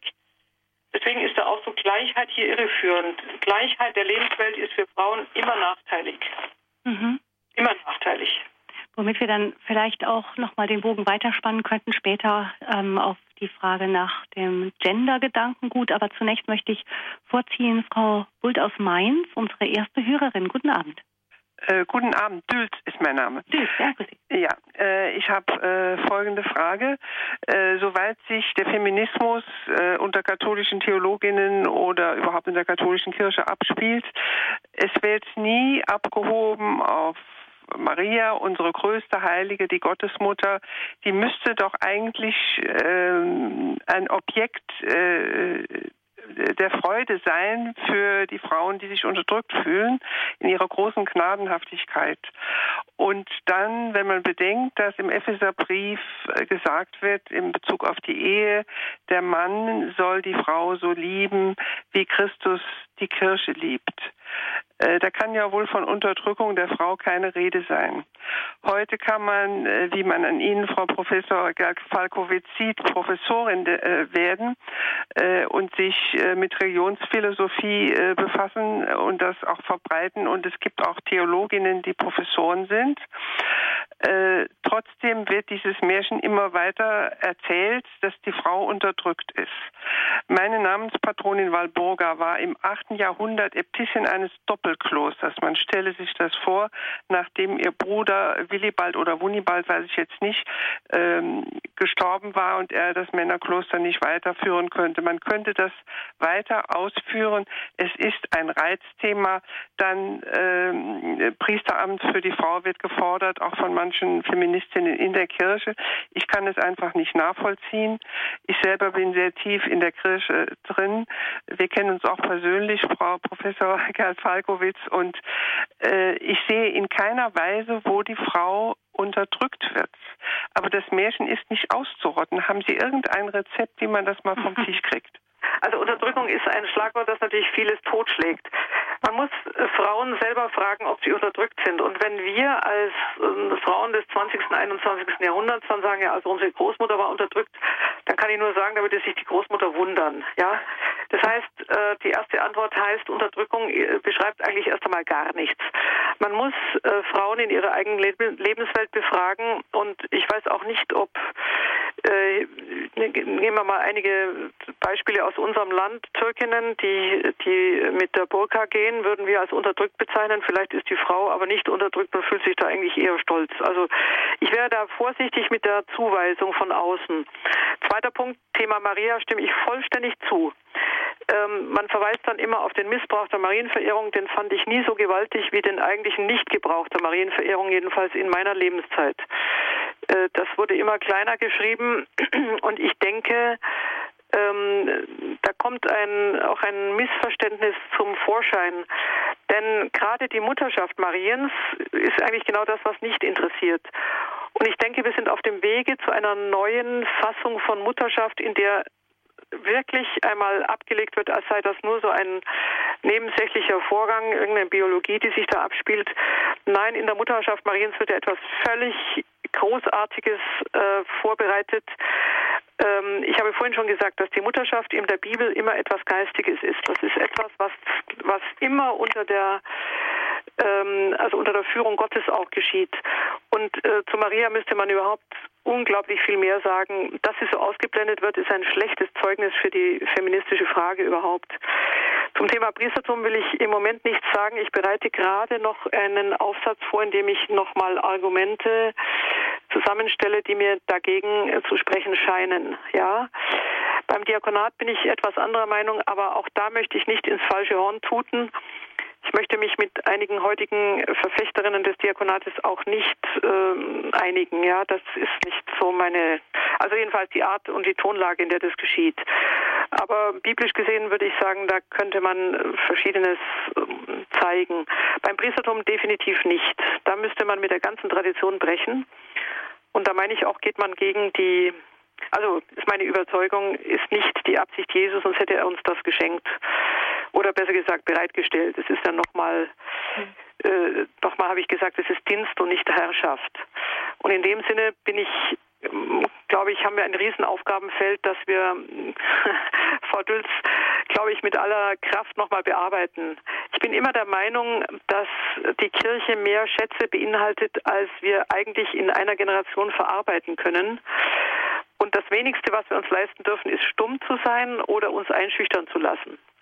Das gut vergessene Alte ist meistens das überraschend Neue und daran sollten wir einmal wieder, daher sollten wir die Schatztruhe mal wieder öffnen. Mhm. Auch gerade im Blick auf die Mutter, auf die Mutter Maria. Frau Dilt? Ja? Ja. War jetzt ein bisschen länger, Entschuldigung. Ja, aber ich glaube im Kern nicht sind Sie sind Sie sich einig und haben Sie verstanden? Ja, na, ich bin überhaupt einig mit ihr. Ja? genau. Ich meine, es, ist nur ein ungemein breites Aufgabenfeld, ja. so kann ich das jetzt ja. nicht im Einzelnen abdecken. Mhm. Ja. ja, vielen Dank. Ja, danke. Ich denke, dass einige an den an, also einiges an Argumenten auch im Laufe dieser Sendung ja schon von Ihnen, Frau Professor Gerfagutz, vorgestellt wurde. Ja. Nicht, was man dann dagegen halten kann. Wie wäre es denn, eine Frauenbewegung ganz sich ganz ohne das Christentum zu denken? Wo ja. stünden wir dann, nicht? Ich könnte noch einen Hinweis geben. Es gibt eine Autorin, Julia Christeva, mit K geschrieben, K-R-I-S-T-E-V-A. Äh, die hat einen Aufsatz geschrieben, Stabat Mater, schon in den 80er Jahren und sagt, dass der Feminismus die, das Thema Mutterschaft vollständig verschenkt hat. Die Frau ist selber Agnostikerin, also nicht gläubig oder, oder jedenfalls nicht dezidiert gläubig und hat sich großartige Gedanken darüber gemacht und sagt, wir werden niemals gewinnen, wir werden nicht unser Frausein gewinnen, wenn wir dieses ein großes Thema prinzipiell wie einen blinden Fleck behandeln. Und da hat sie den Aufsatz Stabat Mater und geht ausdrücklich, Sie hören ja das gerade noch, äh, auf die Mutter, auf die Gestalt Mariens ein. Das finde ich ganz gewaltig. Mhm. Also wenn wir versagen, wissen Sie, dann kommen immer wieder auch Frauen von außen, die plötzlich sagen, bitte sehr, ihr habt doch hier ein großes Pfund, warum wuchert ihr nicht damit? Ja, das war meine noch eine Zusatzbemerkung. Dann danke ich Frau Döls aus Mainz. Guten, Ihnen einen schönen Gruß nach Mainz. Und Frau Busch ist unsere nächste Hörerin. Guten Abend. Ja, genau. Aus Von woher? Aus, aus Neustadt Pfalz. Und äh, grüß Gott, Barbara, gell? Ja, äh, ich möchte Horeb Herz äh, ganz groß danken, dass ähm, Professor Barbara Gell äh, jetzt auch hier zu Wort kommt. Und beim letzten Satz aus dem Vortrag am Anfang, ähm, der hieß große Freiheit der Frau gegenüber dem göttlichen Ursprung, ja. fiel, fiel mir eben auch Maria ein gleich. Und, äh, und zwar folgendermaßen, sie, also Maria oder eben auch die Frau, ganz auf Gott gerichtet, hörend und geistlich empfangend. Und dann entwickelt sich Neues auch konkret in der Welt. So empfinde ich jetzt den Werdegang von Maria oder ist was geschah durch Maria. Vielleicht kann man es noch betrachten. Herzlichen Dank. Ja, danke Ihnen, Frau Busch. Mhm. Ja, ja, danke Ihnen. Ja. Ich finde es wunderbar, wenn man die Lukas-Geschichte nochmal liest, also die Verkündigung, die habe ich auch mit äh, Studenten mal gelesen. Ähm, verstehen Sie, man kann so einen Text auch philosophisch lesen. Das heißt, ich frage jetzt nicht, glauben die Leute oder glauben sie nicht? Nein, was steht einfach da? Das werden wir uns ja mal betrachten. Und in dem Sinne ist da etwas deutlich geworden. Äh, Maria fragt ja zweimal nach. Das muss man sich mal überlegen. Wir kennen ja alte Erzählungen aus äh, den umgebenden Kulturen, wo die Götter die Menschenfrauen besuchen, überfallen, überwältigen äh, und unter fremden Personen, also unter fremden Masken kommen. Zeus ist ja ein solcher, sozusagen so ein, ein ja, ja, Vergewaltiger muss man fast sagen. Er kommt als Regen, er kommt als Schwan und also er kommt sozusagen als gesamte Natur. Die Frauen wissen überhaupt nicht, was passiert, können gar keine Stellung dazu nehmen und sind einfach nur Opfer. In der Lukas-Erzählung ist die ganze biblische Qualität gesammelt. Das heißt, Gott kommt gar nicht selber, denn da müsste ja der, der Mensch an die Wand zurückweichen und wäre ja sowieso wortlos. Er schickt einen Boten und das gibt der Frau die Freiheit zu fragen. Und sie fragt zweimal und sie bekommt zweimal eine Antwort und dann sagt sie ja. Und damit haben sie die ganze klassische große jüdische Qualität, nämlich zu sagen, Gott macht den Menschen nicht unfrei und überfällt ihn nicht hinterrücks, sondern er, es gibt ein Aufrechtstehen und ihm dienen, sagen wir bis heute in der Messe. Und Maria ist eine Gestalt großer, großer Freiheit. Ähm, es gab schon eine Frage im Mittelalter, hätte sie denn Nein sagen können? Und die großen Theologen haben gesagt, selbstverständlich, sonst ist die Freiheit nicht gegeben. Und wenn sie Freiheit gehabt hätte, Nein zu sagen, dann hätte Gott sich auch daran gehalten. Also das ist ein abgründiger Gedanke, aber mir gefällt sehr, sehr gut, dass es tatsächlich nicht um eine Frau geht, die überfahren worden ist und hinterher merkt sie überhaupt erst, was passiert. Das stimmt alles gar nicht. Die Bibel erzählt hier sehr, sehr gut, aufrecht, ein aufrechter Mensch, der weiß, was er tut, auch wenn er die Konsequenzen oder die Folgen natürlich nicht im Einzelnen sieht, aber doch. Und Gott wird demütig und bittet. Das ist ganz gewaltig. Der Souverän bittet, ja, und bricht nicht nur ein wie so ein Ungewitter. Und Sie sagen, das ist unfallgleichlich in der gesamten ansonsten ja. religiösen Kulturen herum. Da gibt es nichts Vergleichbares. Nein, wir kennen ja äh, viele Empfängnisgeschichten. Der Buddha wird auch empfangen von seiner Mutter. Äh, übrigens, äh, also eine ganz erstaunliche Geschichte, das ist ein, eine mythische Erzählung. Ein weißer Elefant bohrt seinen Rüssel in die Seite dieser Frau, die aber auch nicht um Zustimmung gefragt wird. Ja? Also die Götter fragen normalerweise nicht um Zustimmung. Man muss mal solche Geschichten nebeneinander lesen, dann fällt sofort ins Auge, was sich da geändert hat. Ja, mhm. da, fall, da fällt tausend Jahre jüdischer Frömmigkeit und jüdischer Zurechtweisung, muss man auch sagen, Zurechtweisung durch Gott, immer wieder an dieses unglaubliche Gottes, äh, an die Gotteserfahrung herangeführt, in der Gott einfach den Menschen nicht knebelt, niemals mhm. knebelt. Ja. Ja. Gut, ich danke auch Frau Busch für diesen Gedanken, diese Anregung. Ähm, da ist das Thema ja schon angesprochen, Frauen in der Kirche. Ähm, Sie haben am Anfang schon gesagt, es gibt eine Asymmetrie zwischen ähm, Mann und Frau. Also sie sind nicht einfach gleich, sondern haben unterschiedliche Lebenswelten, bringen unterschiedliches mit ein ähm, in dieses Menschsein. Und Sie sagten dann schon, da müsste man darüber reden, wo diese was von dieser Asymmetrie berechtigt ist und was nicht. Mhm. Und ich glaube, um diese Frage geht es ja im Moment auch in der Diskussion, die, ähm, äh, die in der Kirche auch geführt wird über die Rechte von Frauen.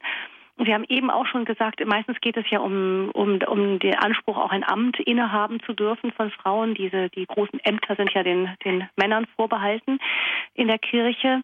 Ähm, Sie sagten schon, das Amt ist ja eigentlich umgedreht als ein Dienen und nicht ein Herrschen und insofern nicht mehr Ausdruck einer patriarchalischen Gesellschaft, in der geherrscht ja. wird. Ja, richtig. Ja. Aber das heißt, das ist sicher auch ein wichtiger Gedankengang, der vielleicht auch nicht immer so eins zu eins äh, gelebt und umgesetzt wird und wurde, aber trotzdem ist das der Kern der Sache.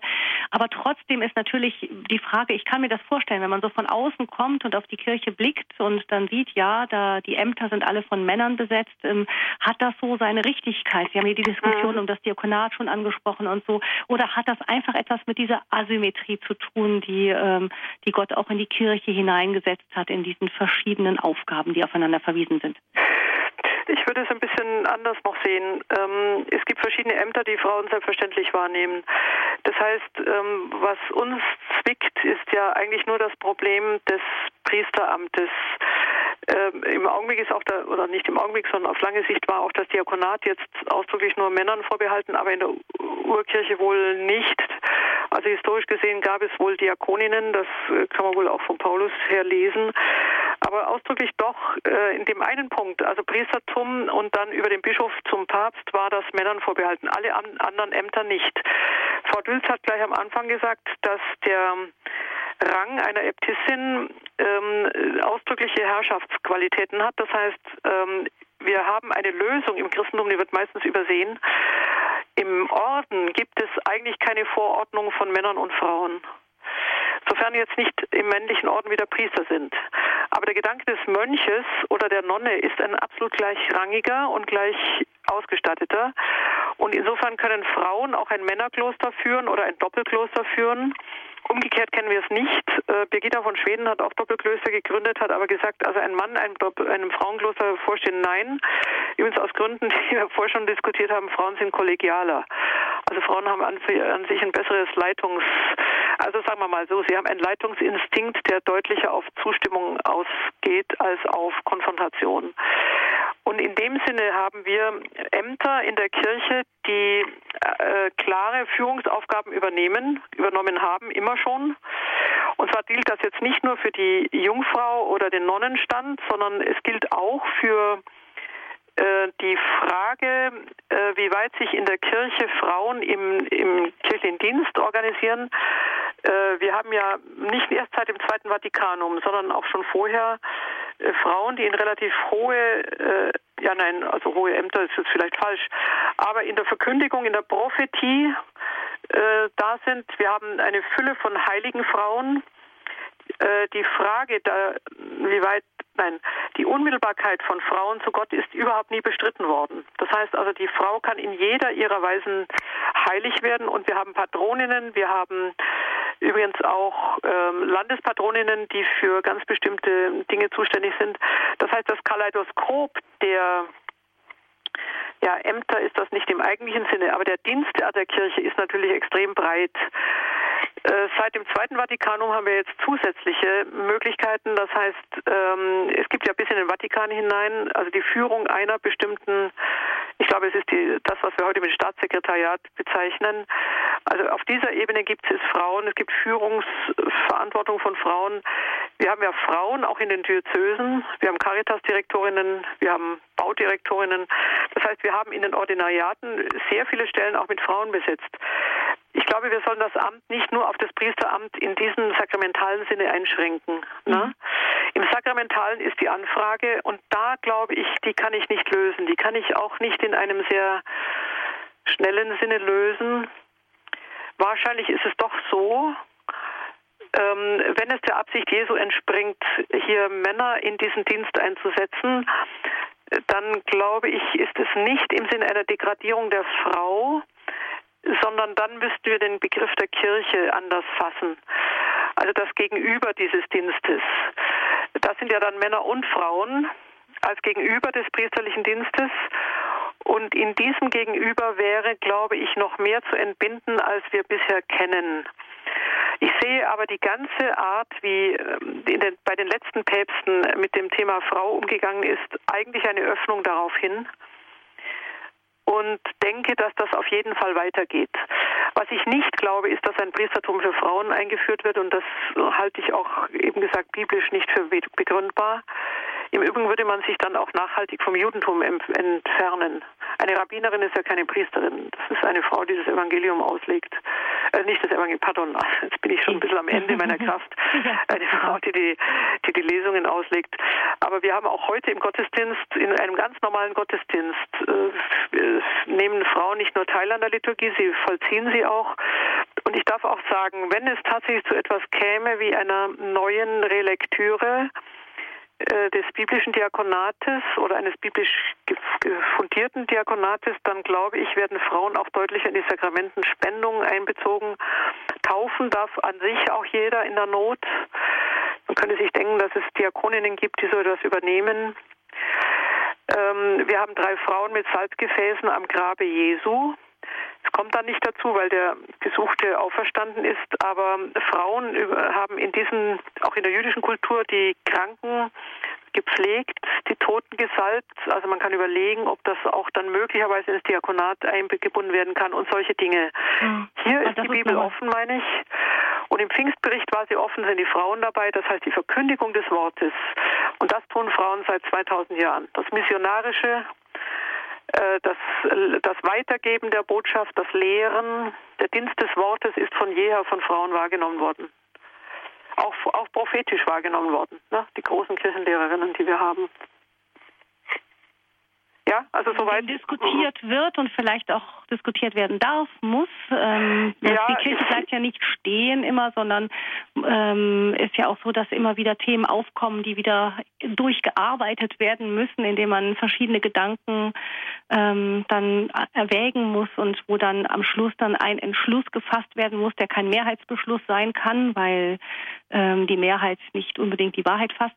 Aber ja, richtig, ja. trotzdem ist es so, dass doch, und da, das denke ich, wenn Sie das so sagen, sind das auch Gedanken, die, die angehört werden, die mitbedacht werden und die dann, äh, und die dann immer wieder auch mit einbezogen werden in Entscheidungsfindungen. Ich habe das auch, auch mal schriftlich gemacht. Ähm, es ist kein großes Echo gekommen.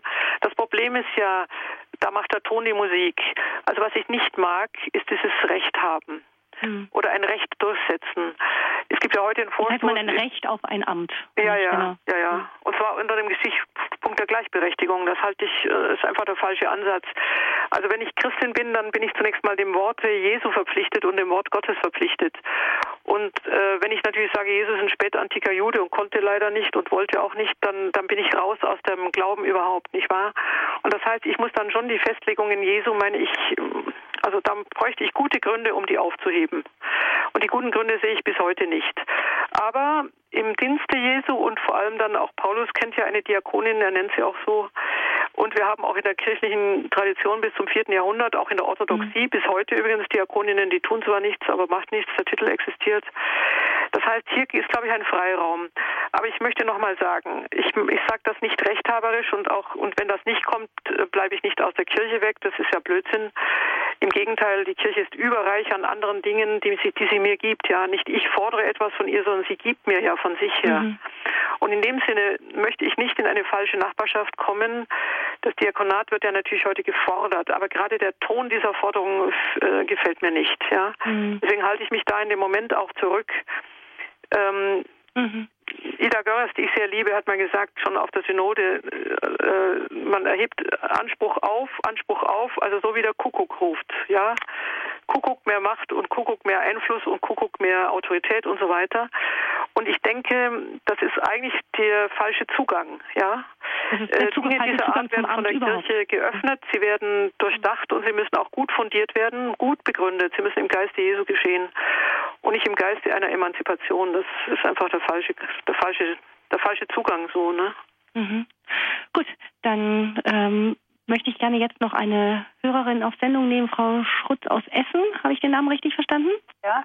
Und unser Bischof, der hat das Jahr der Familie und bemüht sich in diesem Jahr besonders um die Familien, aber viele Kirchen sind ja schon stillgelegt und es ist, äh, die Kirche ist ja auch die Familie, da ist also der Rettungsanker denke ich, ja. Das, und jetzt habe ich da eine Frage erstmal, dass die Frau von Petrus, Petrus war ja verheiratet und dann ist ja auch die Mutter von Schwiegermutter geheilt worden, in Joppe, glaube ich, oder wo, ja, in der Apostelgeschichte. Mhm. Und ähm, weil sie, ähm, ja, da ist die Frage, Jesus ruft doch auch aus einer Ehe manchmal, wie Petrus ist doch gerufen worden zu Jesus und da ist ja dann der Papst geworden äh, und, und der Fels.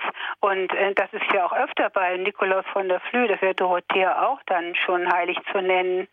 Ja, das ist also, wenn Jesus ruft zu folgen, dann ist das jetzt in der Kirche, das ist ja jetzt sein Dienst, da muss man hören. Und das wird, macht man ja nicht von sich aus, sondern das macht ja er. Er hat uns ja schon im Voraus bestimmt, steht in der Bibel. Im Voraus schon ausgesucht. Ja. ja, das ist das eine. Jetzt das andere. Jesus hat bestimmt immer die Ehen heilen wollen. Das ist nicht daran nur rausrufen, sondern er wollte die Ehen, also Mann helfen, dass er gesund wird und Frau helfen, dass sie gesunden kann. Ja. Also auch in der Ehebeziehung. Dafür hat er die Gottesmutter aus Wasser Wein ja, das ist ja das Ehesakrament. Und da kann ja, wenn man es wirklich Jesus gibt, kann er als dritte Person viel Heilung schenken. Ja. Das, man muss ihn nur bitten, beide. Aber jetzt sind ja nicht alle katholisch. Ja. Aber Christen sind ja viele. Jetzt habe ich früher mal, Eva, wo bist du hier in, in, in Mülheim mitgemacht, mehrere schon lange, lange her. Jetzt habe ich mir viele Gedanken immer gemacht. Ich habe auch selber darunter gelitten, weil ich meine Ausbildung nicht weitermachen durfte. Und mein Ex-Mann wurde also gefördert auch von, von meiner Schwiegermutter und meiner Mutter. Und, und, und mich fragte keiner und mit den Kindern, ob sie helfen dürften, alles gar nicht. Und selbstverständlich, dass nur er Karriere macht. Und ich musste warten, warten, bis es gar nicht mehr ging. Und später sagte mein Mann, du hättest es ja auch so machen können, ich konnte es aber nicht. Dann habe ich mir Gedanken gemacht und dann gibt es ein Buch wieder, äh, Moment mal, es fällt mir jetzt nicht ein, das ist 87 rausgekommen, war in der Frankfurter gut besprochen, von einer Christiane Olivier, kann die so heißen, also Französin, die viele Frauen auf der Couch hatte. Ähm, dann hat sie sehr gute Vorschläge gemacht. Das wollte ich jetzt bringen, sagen. Da muss also die Gesellschaft, also die Kirche ist ja auch in der Gesellschaft. Wenn die, die Familie ist ja das, wenn die Familie nicht äh, gut wird, dann kann das ganze Staat nicht sein. Ja, ist nichts mehr gut. Deswegen ist die Familie der Ansatz. Frau Schutz, darf ich ja? mal ganz kurz dazwischen ja? äh, fragen, ob Sie eine Frage haben? Ja, oder ja, das ist jetzt, genau. was, was jetzt sie dazu zu sagen hat. Das ist jetzt, deswegen sage ich das ja. überhaupt. Vielleicht hat sie noch was dazu zu sagen. Ich fasse ja. mich jetzt so kurz wie möglich. Sie denken, ja. ich rede so lange, ne? Ja. Ja, jetzt ist das ist nämlich jetzt das Letzte. Das ist wichtig für uns, denke ich, ähm, ob wie weit die mittlerweile sind. Vielleicht hat sie schon was getan. Ähm, wir haben die Arbeitszeiteinteilung, acht Stunden, manchmal Überstunden und dann, wenn der die einzelnen Nebenabgaben für Mann oder Frau, wird ja da alles, ähm, ja, da kommt da rein, dann muss der, der, der, der, der, der die Leute arbeiten lässt, wie soll man sagen, also der Betriebsleiter. Jetzt hat, ähm, jetzt wollen die immer sparen. Ich frage sie immer unterwegs, wenn ich so mit dem Bus unterwegs, ich frage die Menschen immer. Und da haben sie immer noch die Arbeitszeit acht Stunden und niemals einen halben Tag, weil sie die Kosten sparen wollen, die Nebenabgaben. Und wenn aber Mann und Frau beide arbeiten könnten und die Kinder ähm, beide weitermachten, nicht andere Leute, und dann verzichten würden auf mehr Gehalt, beide würden ja was verdienen, dann hätten zwar die Leute mehr Nebenabgaben zu zahlen, die sie anstellen, aber vielleicht könnte man das doch noch einrichten. Das hat die damals vorgeschlagen, die Christiane Olivier. Ja, Frau Schutz, also ich ganz kurz, es geht jetzt um eine gesellschaftliche Frage bei Ihnen. Ähm, könnte man was das nicht anders Kirche, organisieren? Was immer die Kirche betrifft, denn wenn die Kirche, ja. wir haben so viele äh, Vereine in der Kirche, die sich auch sozial bemühen, ja, ja. und da muss man an dieser Sache, damit die Kinder nicht da wieder von anderen, das war ja auch schon immer dran, dass okay. sie ja? Ich glaube, ich habe die Frage verstanden. Also es geht darum, kann man das nicht so organisieren, auch von der Arbeitszeit, auch in kirchlichen tun? Betrieben, ja? dass man die, ja? dass die Frauen einfach besser auch die Kinder und die Arbeit ähm, kombinieren können. Und, und das dass das möglich ist, nicht nur in der Kirche, sondern überhaupt in der Welt, aber als Christ, ja? ja. Das heißt, wir müssen als Christen uns einsetzen dafür, dass die Familie Mann und Frau, denn dann werden sie äh, den Kindern gerecht und sich selber auch gerecht. Ist okay. keiner mehr überfordert. Bin ich ja. Mann oder Frau? Denn der Vater ist ja manchmal dran stattdessen auch heute. Ne? Ja, ich danke Ihnen, Frau Schutz. Ich möchte die Frage jetzt gerne an Frau ja. Professor Geis-Falko jetzt ja, weiterleiten, weil wir auch nur noch ganz wenig Zeit haben in der Sendung. Ja? Ja, Vielleicht ja prinzipiell stimme ich dem ja zu. Ich meine, das ist jetzt ein steuerrechtliches Problem, aber grundsätzlich richtig, Kirche kann sich dafür einsetzen. Ich sage aber zu dem ersten Punkt noch was. Ähm, in, den, in der Entwicklung der Kirche gibt es verschiedene Schwerpunkte. Äh, zu Zeiten Jesu musste die Kraft der Familie und der Sippe eher gesprengt werden. Ja, die alten Kulturen beruhen immer auf dem Sippen- und Blutsgedanken. Aber Jesus hat einen Gedanken der Menschlichkeit gebracht äh, und von daher hat er zunächst einmal, das habe ich vorhin auch gesagt, nicht auf die Familienbande äh, doppelten Sinne Rücksicht genommen. Also Petrus wird auch von seiner Ehe offensichtlich weggerufen. Wir wissen nicht, vielleicht war seine Frau auch tot. Aber Jesus nimmt auch die Frauen mit, die zu auf Zeit ihre Familie verlassen. Heute ist es aber so, dass die Familie das absolut Gefährdete ist. Und in dem Sinne ist die Kirche nun heute absolut und ganz und, und eindeutig auf der Seite der Familie. Das heißt, die Gewichte, die Gewichte verschieben sich dann auch. Ne? Aber das Spannende an der Kirche, das Spannende am Christentum ist, dass es mehrere äh, Seiten hat, ne, spannt immer einen großen Bogen auf. Zu Zeiten mag es wichtig sein, äh, die Familie zu betonen, zu anderen Zeiten war es aber wichtig, einmal sozusagen das, die Blutsbande auch zu lockern, also auf das Reich Gottes hinzuarbeiten, in dem nicht die Familie das allererste ist. Aber heute, leider, leider, sind wir an der Stelle, wo wir die, das Selbstverständlichste der Welt, nämlich die Familie, offensichtlich äh, dringend auch, auch christlich stützen müssen und auch mit den Worten Jesu stützen müssen, der die Kinder geliebt hat. Wir kennen von aus seinem Munde Sätze, die wir in keiner anderen Religion wieder so kennen. Ja, diese Zuwendung zu den Kindern, aber auch zu den Müttern. Ganz großartig. Aber vergessen wir nicht, die Kirche hat viele Seiten an dieser Stelle. Aber steuerrechtlich ja. Kein Kommentar. Wunderbar. Gute mhm. Idee. Vielleicht noch ein letztes und dann ähm, ist die Sendezeit auch schon wieder um. Ähm, Sie hatten am Schluss dieses Titels der Sendung steht auch noch zwischen ja, äh, ähm, Gender, der Gedanke Gender. Das ist ja sehr modern und es gibt oft auch ähm, die Verpflichtung auf Gender äh, verbunden mit bestimmten Berufen. Was ist da der Punkt, wo man sagt, Gender, okay, das hat seine Berechtigung vom Gedankengang her und wo ist Gender so, dass es kippt? Ja, Gender äh, äh, übersetze ich erstmal. Ist es das soziale Geschlecht oder, sagen wir es noch äh, etwas einfacher, ist es das Geschlecht, das die anderen mir zuschreiben oder das ich selber mir zuschreibe? Komisch, ne? Normalerweise würden wir sagen, mit Geschlecht bin ich geboren, ich bin ein XX-Chromosom, also bin ich eine Frau oder der Mann ist ein XY-Chromosom und so weiter. Ähm, das wird nicht bestritten äh, von der Gender-Theorie, aber Sie sagen, das ist nicht ausschlaggebend. Es gibt Menschen oder fühlen sich Menschen in der, im falschen Körper, die dürfen dann nicht Frau sein, obwohl sie, äh, obwohl sie es gerne wären und so weiter. In dem Sinne gibt es ein Problem in unserer biologischen Geschlechtlichkeit ähm, in der Tat, weil wir nicht einfach hier nur fixiert sind auf eine ganz bestimmte Genetik oder eine ganz bestimmte Biologie. Das heißt, keiner von uns lebt sozusagen nur die Biologie oder die Natur, sondern grundsätzlich gehört zum Menschsein immer, dass wir uns kultivieren, ausgestalten und so fort. Deswegen gibt es Frauenbilder und Männerbilder, auf die wir uns entwickeln. Das Falsche an Gender ist jetzt die hemmungslose Übertreibung. Man könnte sagen, es ist ein, ein Irrläufer der Milieutheorie. Milieutheorie heißt, ich bin nicht das, was ich bin, sondern was die anderen aus mir machen. Also mein Milieu macht mich. Das ist in der Pädagogik lang schon überholt. Früher hat man immer gesagt, ähm, ein Kind wird nichts, wenn es nicht in bestimmter Weise gefördert wird. Das stimmt einfach nicht. Milieu ist nur eine Seite und wir haben uns vieles, vieles auch selbst in der Hand und vieles ist übrigens auch wirklich Anlage und Vererbung. Und in dem harten Kern der Gender-Theorie gibt es nur das Milieu. Also die anderen sagen mir, ich bin eine Frau, ich fühle mich allerdings anders, darf nicht und soll nicht und so weiter. Und die Gender-Theorie macht damit auch viel kaputt. Also wenn sie von ihrem harten theoretischen Kern genommen wird, denn sie setzt ein Misstrauen in, in meine Leiblichkeit. Ja, äh, der Leib selber ist ja nicht eine unbeschriftete Tafel und ich kann dann irgendwas draufschreiben, ich ziehe mir morgen Hosen an und heiße Otto und die Welt behandelt mich so. Nein, mein Leib, ähm, also bis in meine Haarspitze hinein, hat ja schon eine Prägung. Natürlich muss ich diese Prägung leben wollen, ich muss sie auch lieben. Es gibt sowas wie eine Selbstannahme meines Geschlechtes. Aber wenn es dann so weit geht zu sagen, ja, wir probieren mal verschiedene Geschlechter aus, ich bin mal acht Tage ein Mann oder will einer sein und dann kann ich mal wieder Frau sein.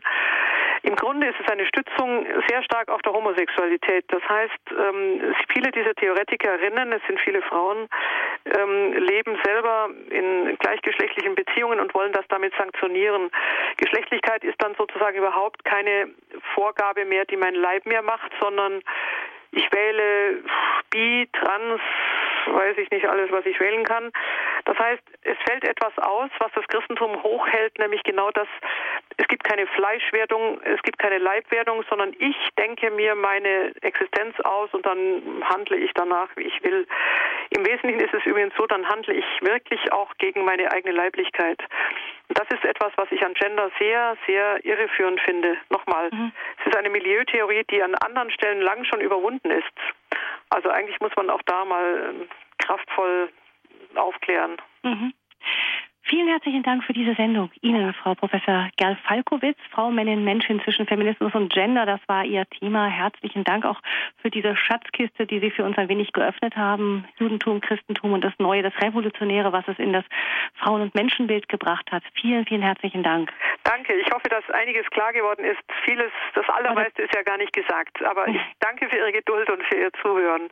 Wir danken Ihnen ganz herzlich, dass wir Ihnen zuhören durften. Ich verabschiede mich auch ganz herzlich von Ihnen, liebe Hörerinnen und Hörer. Mein Name ist Gabi Fröhlich und ich freue mich, wenn Sie auch weiterhin mit dabei bleiben.